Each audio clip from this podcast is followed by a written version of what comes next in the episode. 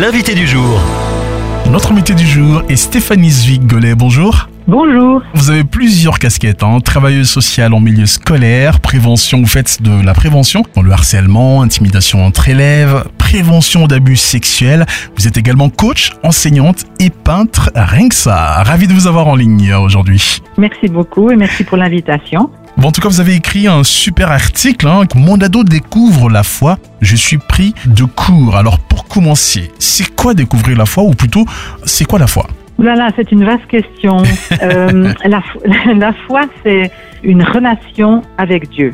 La foi qu'on reçoit de ses parents, c'est des parents qui ont pu euh, faire un cheminement avec Dieu dans la Bible ou dans leur paroisse, dans leur famille, et puis ils vont parler aux enfants. Mais ça, c'est la foi des parents. Avoir la foi soi-même, c'est quand on fait le pas de vivre soi-même quelque chose intimement avec Dieu, sans euh, passer euh, forcément par euh, le biais des parents, des adultes qui nous entourent ou du groupe qui nous entoure. Ça devient quelque chose d'individuel. Mon ado découvre la foi, je suis pris de cours. Alors imaginons alors je suis parent non chrétien et je découvre ça, comment réagir? Alors justement, dans cet article, je donne un exemple d'un jeune qui rentre d'un camp, tout feu, tout flamme. On s'attendait à faire quelque chose de très euh, sympa, du sport, du feu, euh, de la guitare autour du feu, enfin voilà. Et puis euh, l'enfant rentre en disant euh, j'ai rencontré le Seigneur, euh, je, je, je- j'ai été baptisé par le Saint-Esprit, des termes comme ça qui nous tombent du ciel, on ne sait pas de quoi ça parle, on ne comprend rien. On peut très vite se dire mais mon Dieu, il a été embrigadé dans une secte ou euh, qu'est-ce qui est en train de se passer? Et puis, moi, ce que j'encourage, c'est qu'au lieu de s'affoler, déjà se réjouir qu'il est entré dans ce cheminement-là et pas dans quelque chose qui pourrait être euh, rapidement très grave, comme par exemple euh, des déviances comme la toxicomanie, la violence ou des choses comme ça. Et puis déjà, ben, aller explorer, parler avec l'enfant, accueillir ce qu'il dit, et puis dire, ben, raconte-nous. Parle-nous de ce que tu as vécu, parle-nous des gens avec qui tu étais, euh, dis-nous qu'est-ce qui t'a touché, montre-nous et puis se laisser comme ça interpeller parce que cet enfant a vécu ou cet ado a vécu.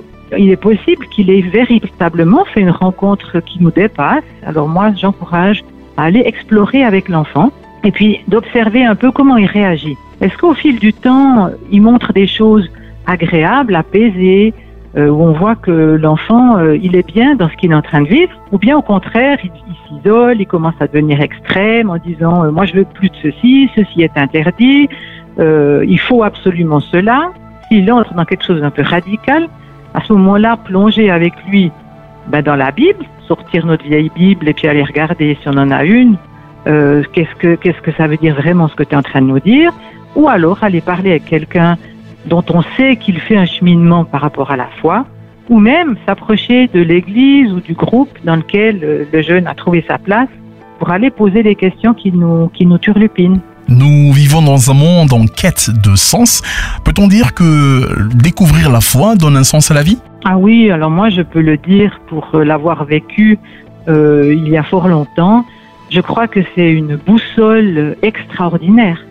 Ça nous donne comme ça une direction, une sécurité, une, une, une base, un fondement euh, vraiment salutaire dans, dans le monde euh, actuel où on ne sait plus trop à quoi se raccrocher. Et, et moi, je vois ça en accompagnant des ados.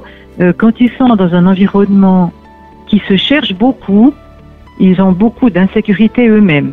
Donc, ils ont besoin d'avoir des adultes qui sont allés explorer quelles sont mes valeurs fondamentales, en quoi est-ce que je, je crois ou quelle est ma quête du sens de la vie, qu'on soit des adultes inspirants.